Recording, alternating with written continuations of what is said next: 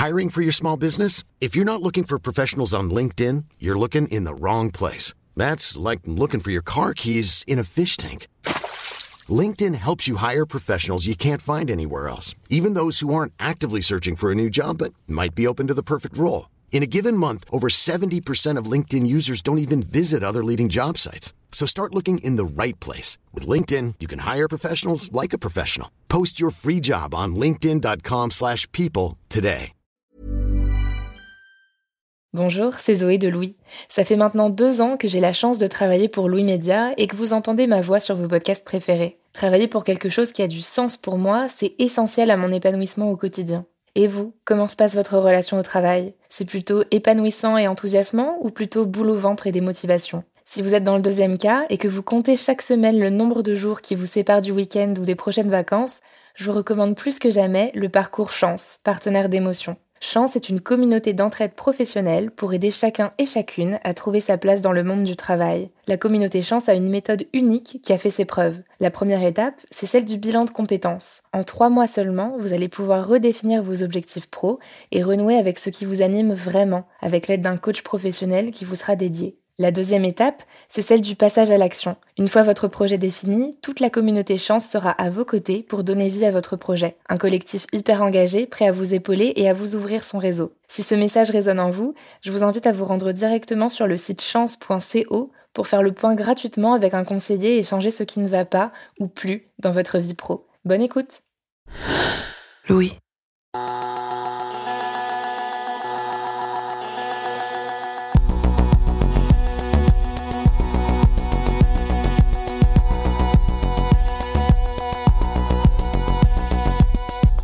Est-ce que vous vous rappelez du tout premier stage de votre vie? Moi oui, et c'était horrible. C'était en seconde, dans une très grande agence de communication, et ça correspondait à tous les clichés du stage bien naze, du temps où on n'a encore aucune expérience professionnelle. Je faisais les photocopies, j'apportais des dossiers à droite à gauche, je me souviens pas avoir été jusqu'à préparer le café, mais je me rappelle avoir rempli des dizaines et des dizaines de sacs de goodies pour la presse, où il fallait minutieusement placer un dossier de presse, un flacon de parfum et que sais-je encore, selon un certain ordre. Bref, c'était carrément nul. En revanche, je me souviens aussi de mon deuxième stage. C'était quand j'étais à la fac. J'avais été retenue pour bosser dans un grand quotidien national pendant un mois, l'été. Et là, ça a été une vraie révélation.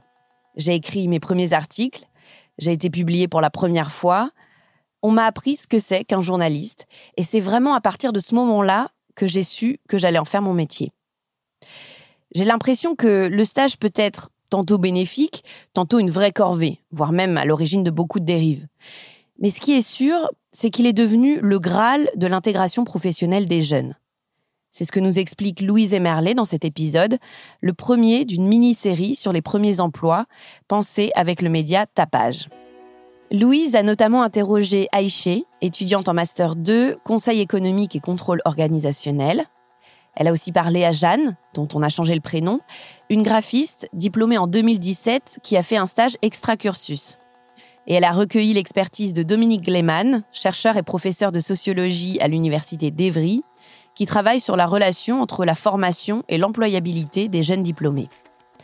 Je m'appelle Camille Maestracci. Bienvenue dans Travail en cours.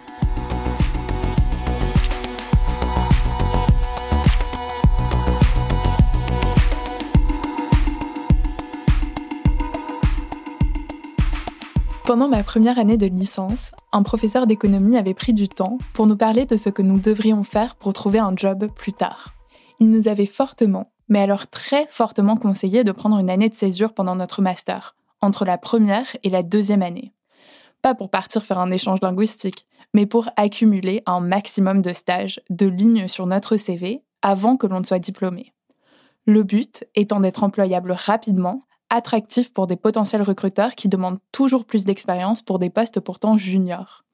Et parce qu'une fois qu'on est diplômé, il faut dire adieu aux conventions de stage et se jeter sans bouée dans le marché de l'emploi. Angoissante perspective. Presque tous mes amis autour de moi ont pris cette année de césure et ont enchaîné les stages. D'autres n'ont pas pris de césure, mais ont fait des stages à mi-temps, en jonglant avec leurs cours. Mais depuis le début de la pandémie de coronavirus, cette course au stage s'est fracassée contre un mur. Ça a notamment été le cas pour Aïché, qui avait pourtant trouvé à l'hiver 2020 un stage pour valider son Master 2, Conseil économique et contrôle organisationnel.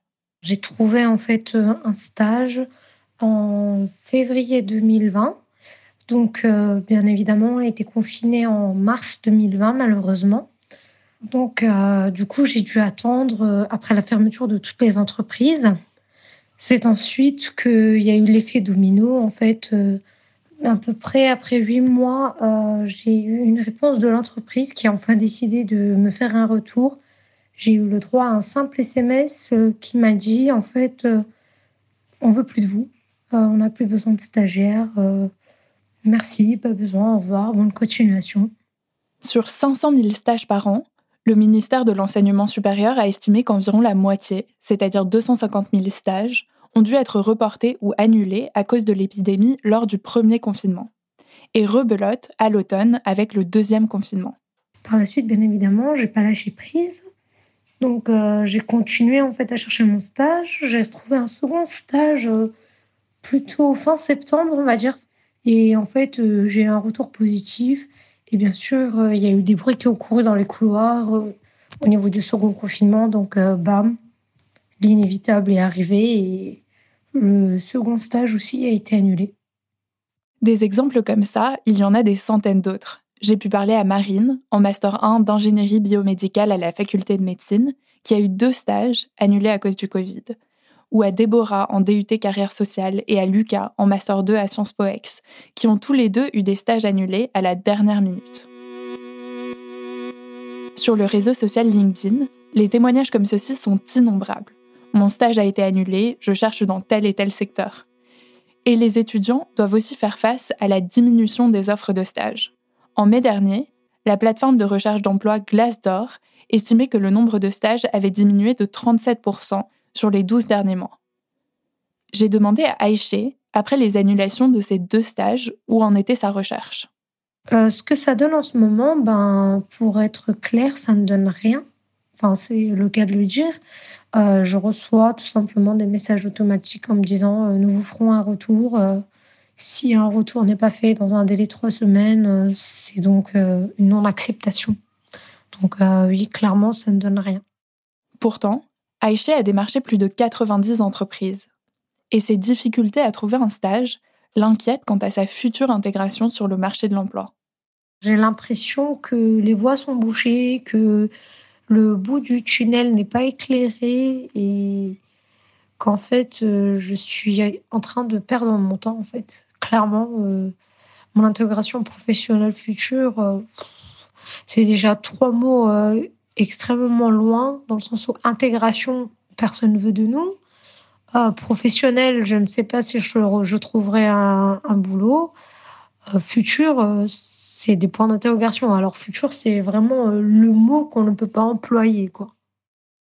Mais la difficulté à trouver un stage confronte Aïché à un problème encore plus pressant, la validation de son diplôme.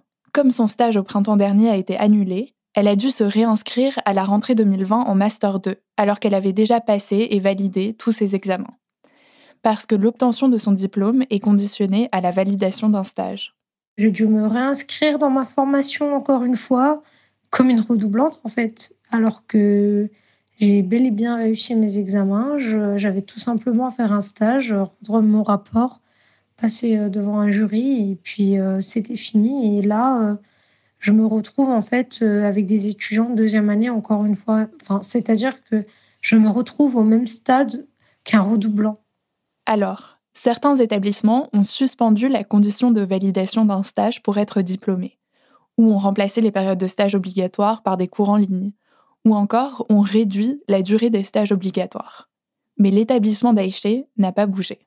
Enfin, j'ai eu beau faire des retours en demandant de l'aide, on m'a dit que peut-être que c'était mon CV qui avait un problème, que peut-être que je ne faisais pas les bonnes recherches, mais moi, en tout cas, pour ma part, j'estime que je fais les démarches nécessaires. Je suis sur LinkedIn, je démarche les entreprises, je les appelle je suis extrêmement active, donc euh, je ne vois pas ce que je pourrais faire de plus étant étudiante. Euh, en vue de la situation actuelle, euh, c'est vrai que moi, je ne les trouve pas très aidants.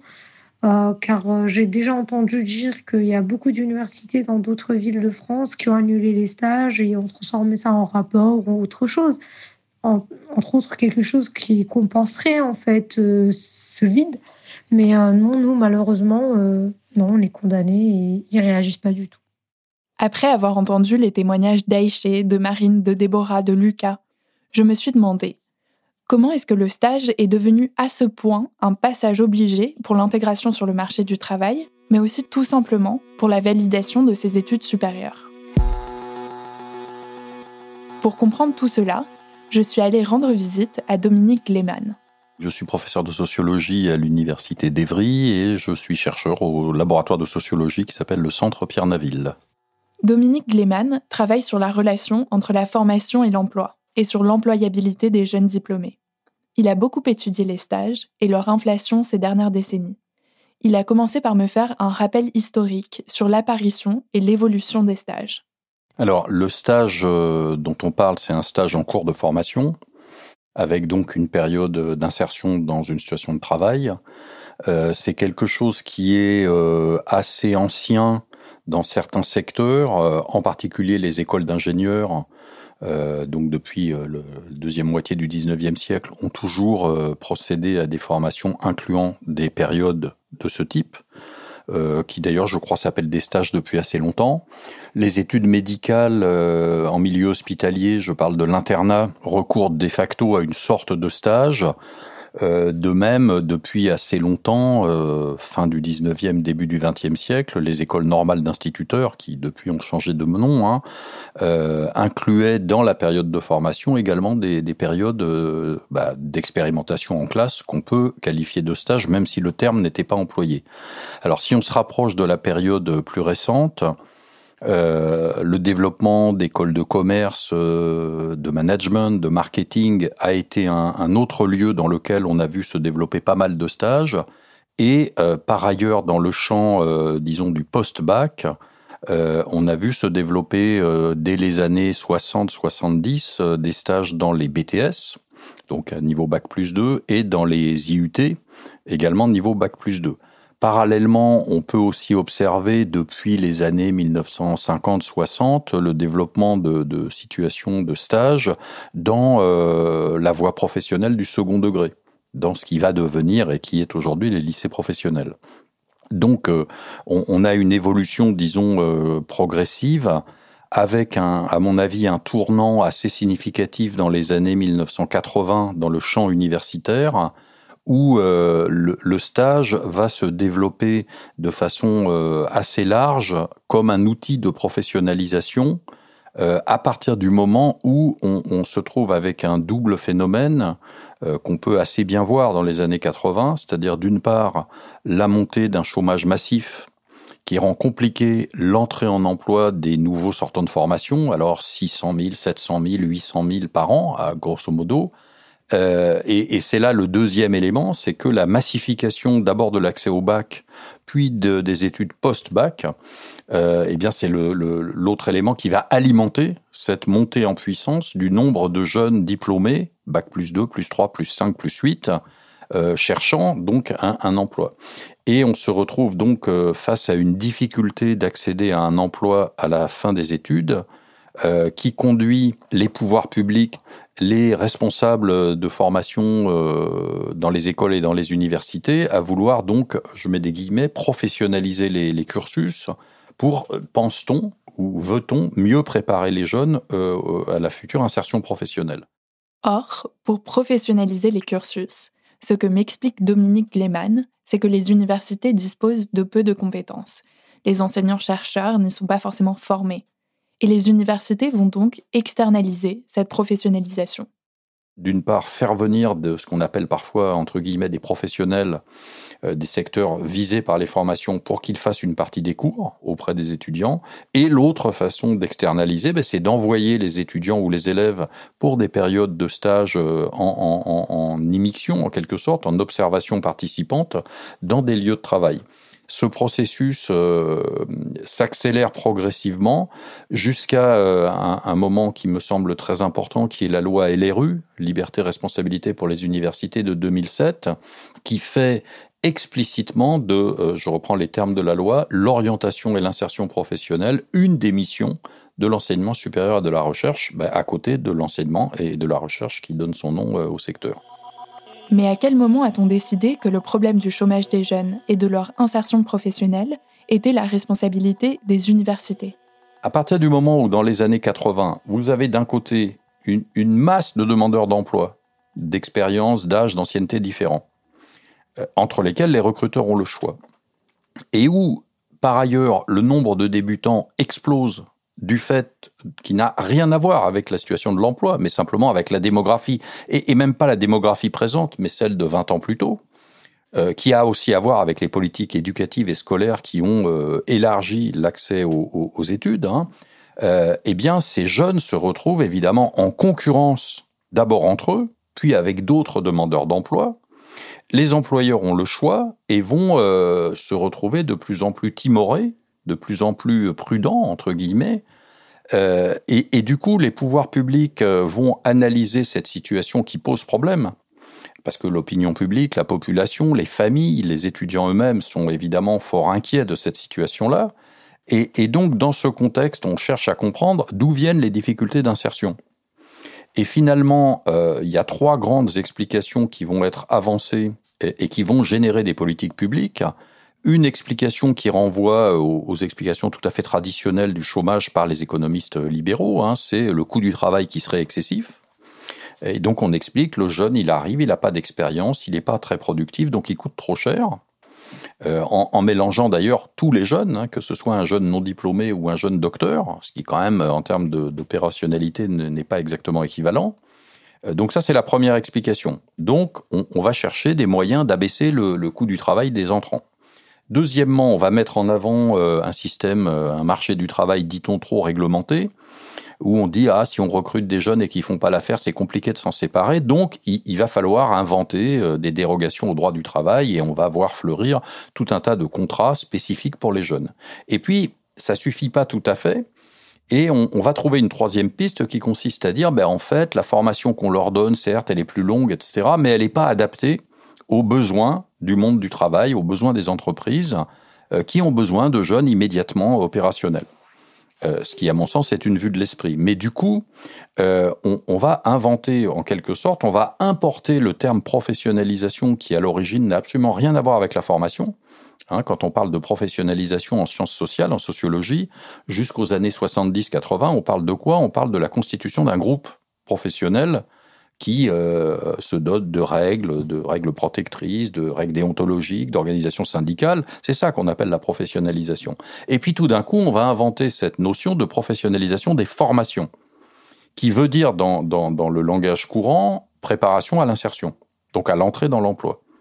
Et on va se dire, ben, si, si les employeurs sont timorés pour prendre les jeunes sortants, c'est qu'on ne leur donne pas les outils dont ils auraient besoin. Et c'est là où on va euh, donc se dire, pour améliorer leur euh, insertion, on se préoccupe de professionnaliser et du coup, on renvoie cette responsabilité-là à deux grands acteurs, hein, les organismes de formation et puis les jeunes eux-mêmes, euh, qui vont effectivement intérioriser l'idée qu'ils ont besoin de faire des expériences, de se doter de compétences efficaces et, notamment de faire des stages.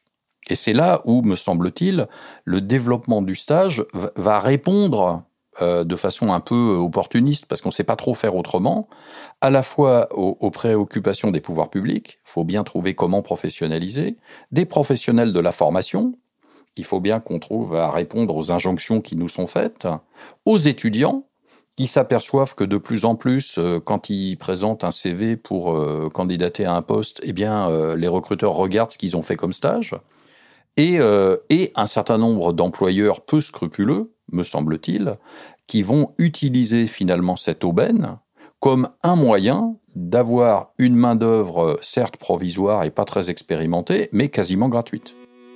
Il est vrai, me semble-t-il, que beaucoup de choses concourent à faire du stage un peu la solution de facilité qui semble satisfaire tout le monde, euh, le responsable universitaire, l'étudiant, l'entreprise ou l'organisme qui accueille le stagiaire, euh, à peu de frais. À peu de frais à court terme. Maintenant, euh, l'image que ça peut donner du monde du travail à un jeune qui a le sentiment qu'on abuse de sa bonne volonté, l'image que ça donne des jeunes auprès des recruteurs qui seraient finalement d'accord pour travailler quasiment gratuitement, tout ça, c'est des coûts sociaux, euh, à mon avis, qu'on pourrait qualifier de coûts cachés, mais qui vont finir ou qui ont fini euh, par euh, coûter cher à la collectivité. Et c'est là où, effectivement, je parle d'inflation de, des stages, c'est-à-dire d'une augmentation qu'on n'arrive pas à, maîtriser, même si probablement on est arrivé aujourd'hui peut-être à un certain plafond. Justement, j'ai demandé à Dominique Gleman quels étaient les chiffres dont on dispose sur les stages. Ce que toutes les données montrent, c'est une tendance à l'augmentation et à l'augmentation forte entre, disons, les années 1980 et les années 2010. Depuis, euh, disons, le milieu des années 2010, j'ai l'impression qu'il y a une certaine stabilisation autour d'un million et demi de stages par an. C'est un chiffre vraiment approximatif. Hein un million et demi de stages ne voulant pas forcément dire un million et demi de stagiaires, puisqu'il peut y avoir des cursus dans lesquels éventuellement le même étudiant fait plusieurs stages. Euh, encore une fois, c'est un chiffre très important. Si vous le ramenez au nombre de lieux de stage potentiels et de tuteurs de stage potentiels, euh, et pourquoi j'ai parlé d'inflation? Parce que cette augmentation s'est faite de façon, à mon sens, incontrôlée.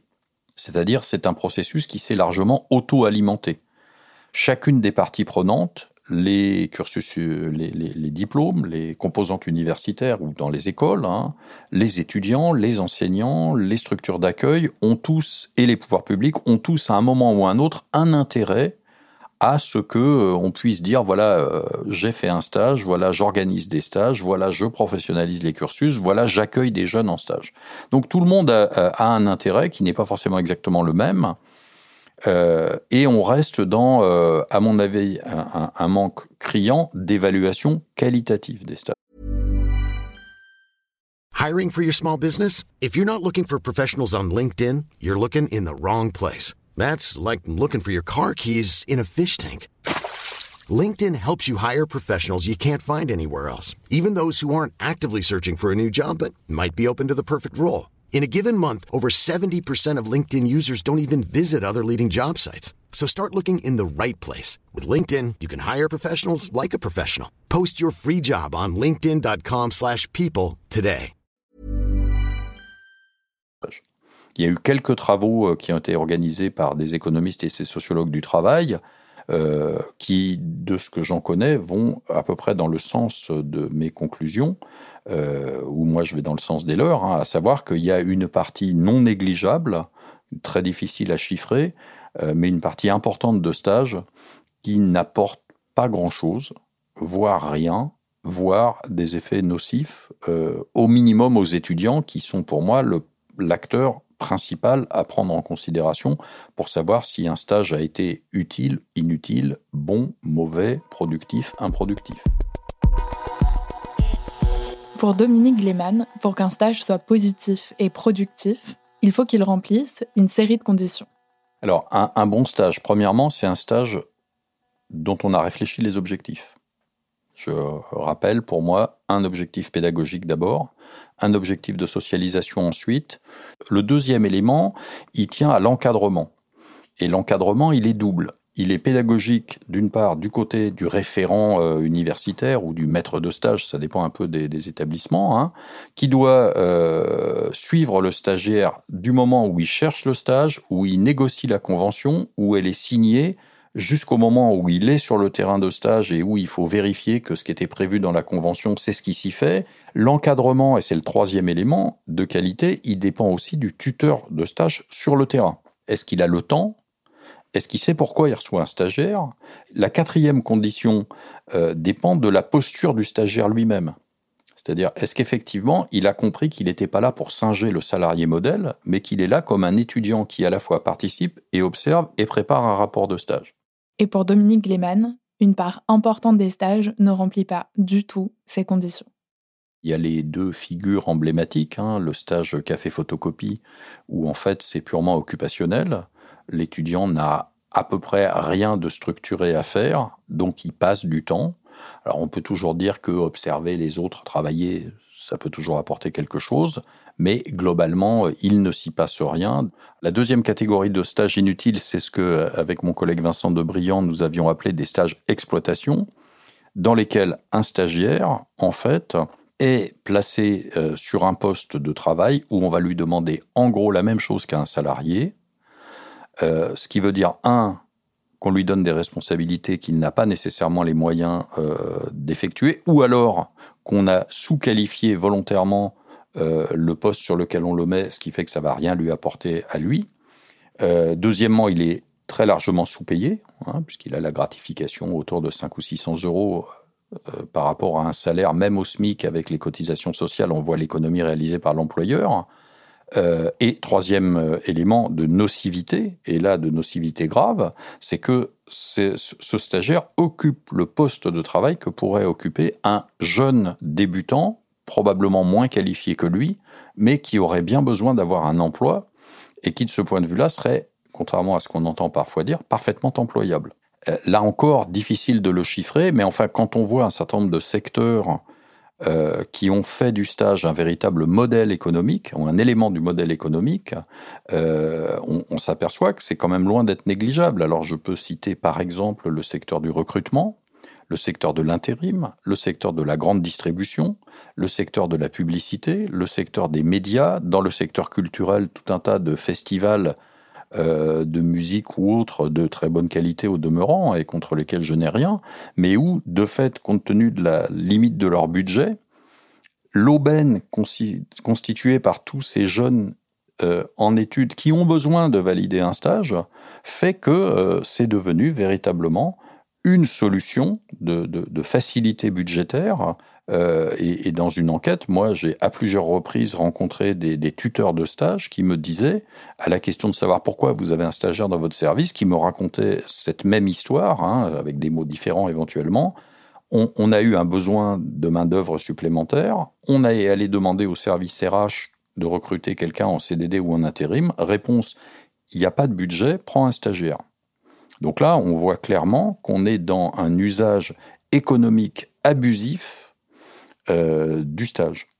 Inutile de dire que dans ce cas-là, euh, le tutorat n'existe pas en tant que tutorat, c'est-à-dire que euh, bah, dans le meilleur ou dans le pire des cas, faudrait voir, on a un supérieur hiérarchique qui vient contrôler la productivité. C'est pas ce que j'appelle le tutorat d'un stagiaire.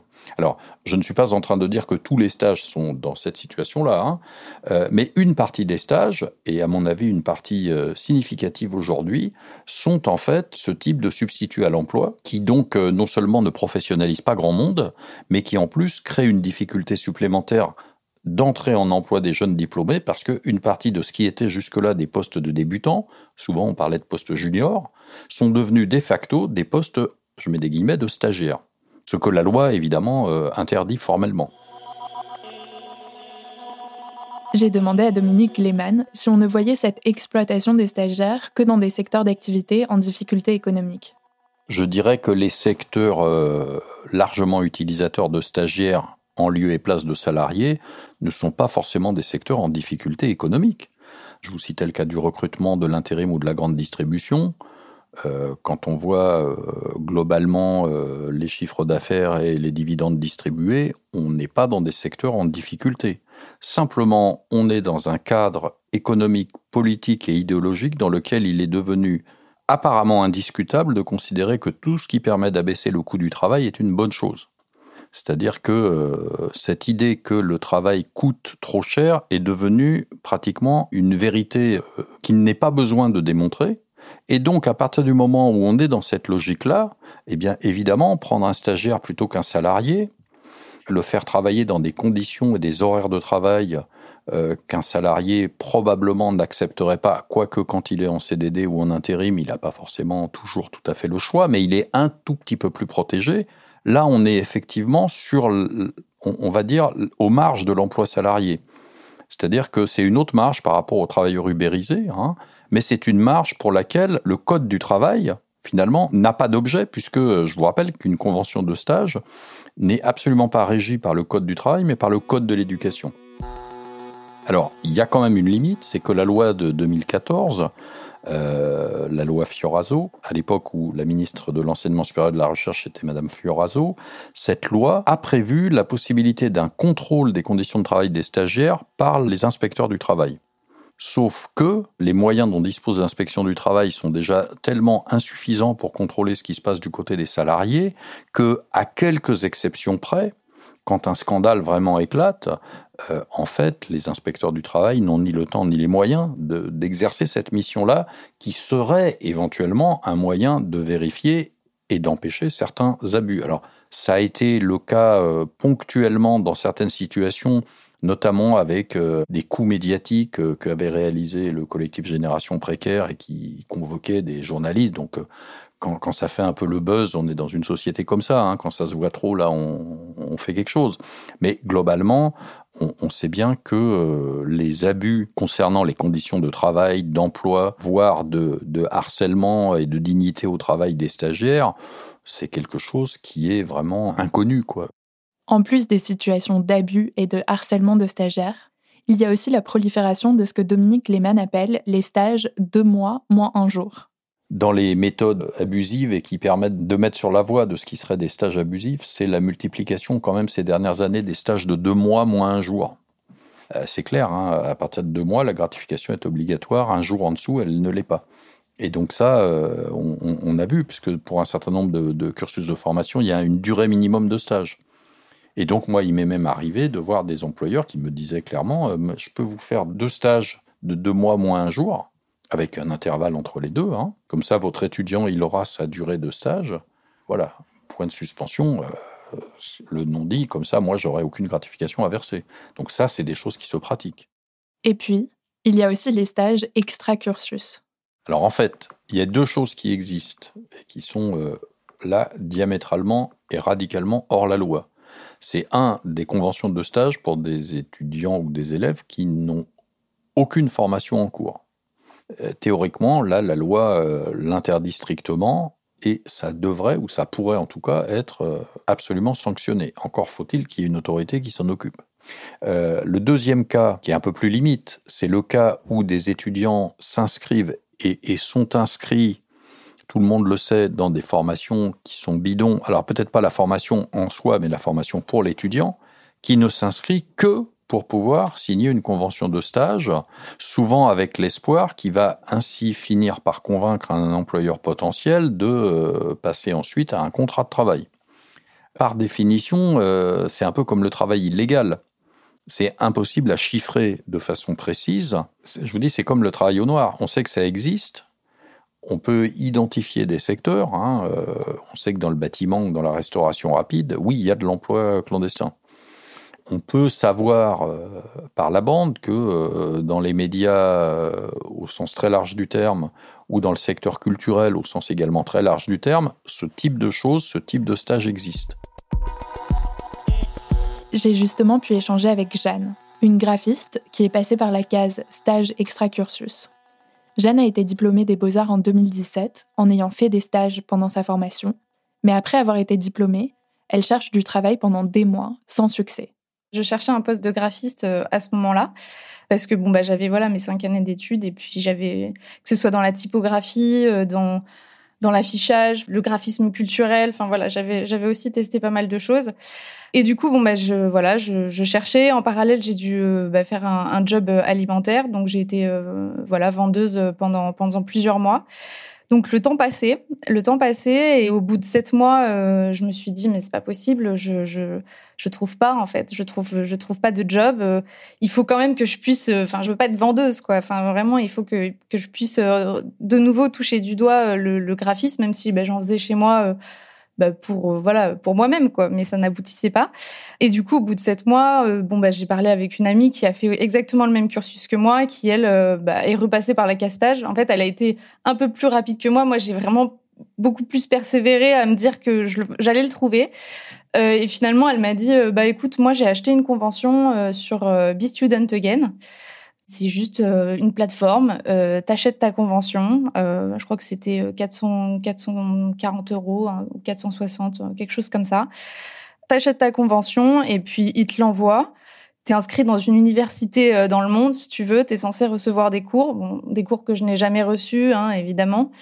J'attends encore l'email avec mes cours, mais, mais voilà. Et du coup, bah, j'ai acheté cette convention je me suis rendu compte que bon bah ça va, je m'étais pas trop fait arnaquer. J'ai eu, euh, aussi le privilège d'être aidée par mes parents aussi à ce, moment-là, chose que qui doit pas être le cas aussi pour bon nombre d'étudiants euh, sortis d'études.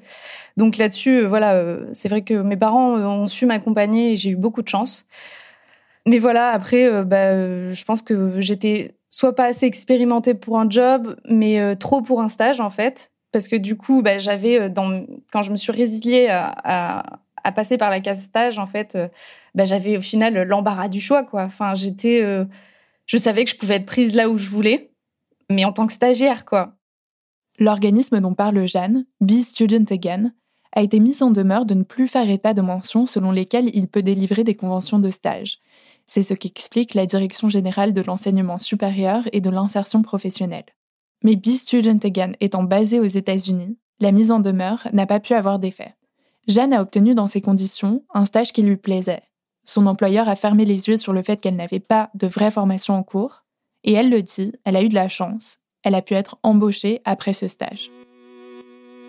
Mais pour Dominique Gleman, ces dérives renforcent les inégalités sur le marché du stage. En fait, je pense qu'on est arrivé dans une situation où on peut considérer qu'on a un marché du stage parallèle au marché du travail. Ce que je veux dire par là, c'est que il y a une offre, il y a une demande, il y a une concurrence, notamment entre étudiants à la recherche de stage. Et là, bah, ce qui se passe, bah, c'est une réplique de ce qu'on connaît sur le marché du travail, c'est-à-dire qu'un certain nombre de gens euh, vont avoir beaucoup plus de difficultés à trouver des stages et donc des bons stages. Euh, qui sait, bah, ceux qui sont plutôt moins diplômés, donc c'est plus compliqué dans les premières années que dans les autres. Ceux qui sont dans les établissements les moins euh, réputés, donc c'est plus compliqué quand on est dans une fac de euh, province ou de banlieue que dans la fac de centre-ville des grandes métropoles. Pareil, il vaut mieux être dans une bonne école d'ingénieur ou de commerce pour choisir plutôt que dans une moins réputée. Et puis après, entre les individus, ben, les caractéristiques sociodémographiques, on va les retrouver. C'est-à-dire que dans certains secteurs, c'est plus facile pour un garçon que pour une fille. C'est plus facile euh, pour quelqu'un qui a un patronyme, une apparence euh, qui ne le soumet pas à des discriminations de type raciste, xénophobe euh, ou de méfiance vis-à-vis de telle adresse dans tel quartier. Voilà, on, retrouve exactement les, mêmes situations que sur le marché du travail qui font que bah, le jeune diplômé, allez, on, va employer les termes politiquement incorrect. Le jeune diplômé blanc de bonne famille habitant euh, dans un quartier euh, de centre-ville, bah, quand il se présente euh, pour une, un entretien de recrutement, et même quand il envoie simplement une candidature, il a plus de chances que le jeune qui a le même diplôme passé dans la même université, mais qui n'a pas la même couleur de peau, ou le même patronyme, ou qui ne réside pas dans le même quartier. C'est-à-dire que là, ces discriminations dont on sait pertinemment qu'elles existent sur le marché du travail, on les retrouve de toute évidence dans le cas des stages. Et effectivement, bien sûr, euh, bah, ceux qui ont moins de soutien familial, qui ont moins de ressources financières, euh, mais qui souvent sont redoublés par le fait que c'est aussi ceux, en général, qui ont les moins bonnes ressources en termes de réseau, pour trouver que ce soit un stage, un logement ou un emploi, ou la bonne orientation scolaire. Hein. C'est-à-dire que tout ça, évidemment, fait système. Pour sortir de cette situation, Dominique Gleman aimerait voir une limitation du nombre des stages. Le bon stage peut avoir un effet parfaitement efficace, mais pour être bon, il faut qu'il y en ait moins. Et ça, moi, c'est une, une, conviction que j'ai depuis plusieurs années et que j'ai du mal à faire partager, mais à laquelle je crois vraiment dur comme fer. Si on limitait les stages en nombre, en durée, en quantité, on pourrait à ce moment-là faire bénéficier également des étudiants qui en ont besoin, peut-être plus que d'autres, de cette possibilité de s'intégrer dans des réseaux professionnels dont ils sont les plus éloignés. Et, c'est là où euh, l'enseignement supérieur, ou l'enseignement euh, secondaire d'ailleurs, peuvent jouer un rôle non pas d'insertion, mais d'aide et d'accompagnement à l'insertion. Donc euh, là, j'ai des exemples en tête d'étudiants qui ont fortement bénéficié de cette expérience, mais parce qu'elle était positive et parce qu'elle était euh, pensée et en, échange avec eux. Moi, je plaide vraiment non pas pour la suppression des stages, mais pour qu'il y ait nettement moins de stages et qu'on réfléchisse et que tout stage inscrit dans un cursus soit parfaitement légitimé. C'est-à-dire qu'on ait réfléchi pourquoi, quels objectifs, quel type de stage, quelles alternatives si l'étudiant ne trouve pas de stage ou si le stage ne peut pas se poursuivre pour telle ou telle raison. On peut espérer qu'on n'aura pas de, des confinements comme celui de cette année tous les ans, mais là, on a, vu que si on n'a pas pensé d'alternative, on est fortement euh, piégé. Donc, c'est peut-être le moment de se dire, bah, euh, prenons en compte euh, les enquêtes non pas quantitatives mais qualitatives qui montrent quand même que toute une partie des stages finalement n'apportent pas grand-chose qui montre que, en dépit de cette stagification des études, euh, les difficultés d'insertion professionnelle des débutants ne se sont pas améliorées et que peut-être euh, il est temps de changer de moyens et d'outils.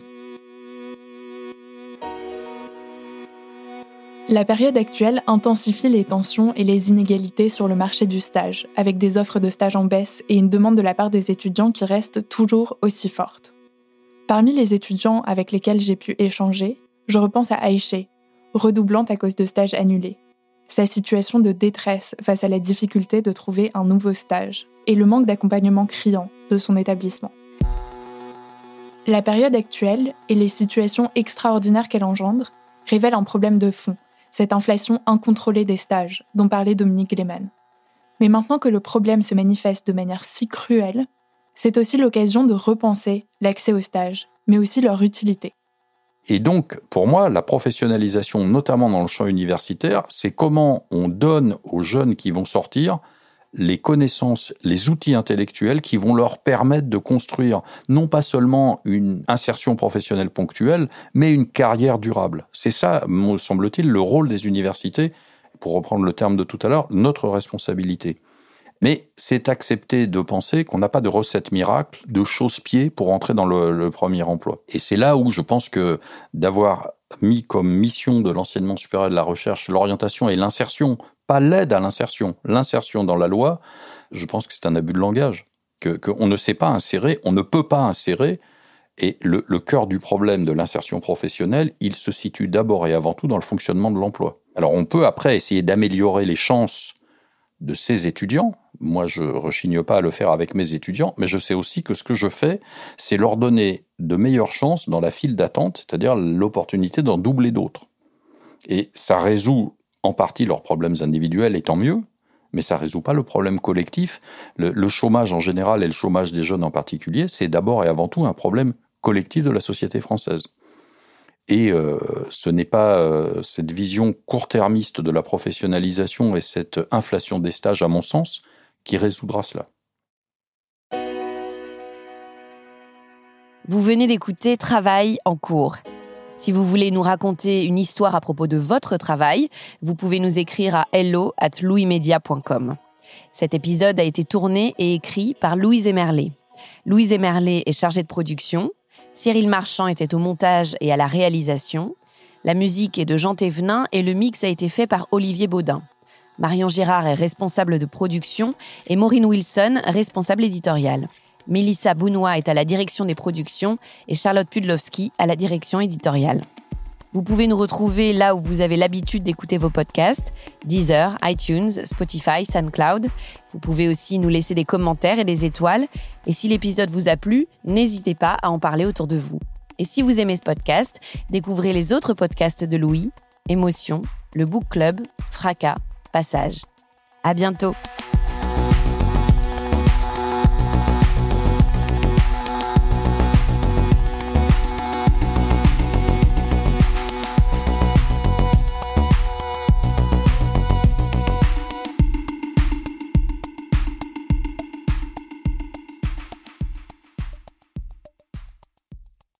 Bonjour, c'est Zoé de Louis. Dans Émotions au travail, on décrypte toutes les émotions qui vous traversent et vous bousculent parfois dans votre vie professionnelle. Aujourd'hui, j'aimerais vous parler d'un podcast super inspirant, Bienvenue dans l'ascenseur, animé par Anne-Cécile Sarfati.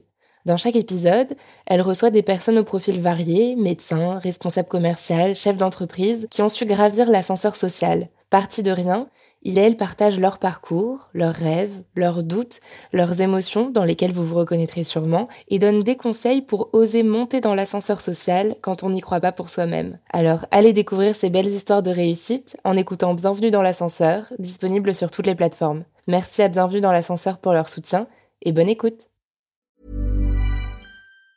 Mom deserves the best, and there's no better place to shop for Mother's Day than Whole Foods Market. They're your destination for unbeatable savings, from premium gifts to show-stopping flowers and irresistible desserts. Start by saving 33% with Prime on all body care and candles. Then get a 15-stem bunch of tulips for just $9.99 each with Prime. Round out Mom's menu with festive rosé, irresistible berry chantilly cake, and more special treats. Come celebrate Mother's Day at Whole Foods Market.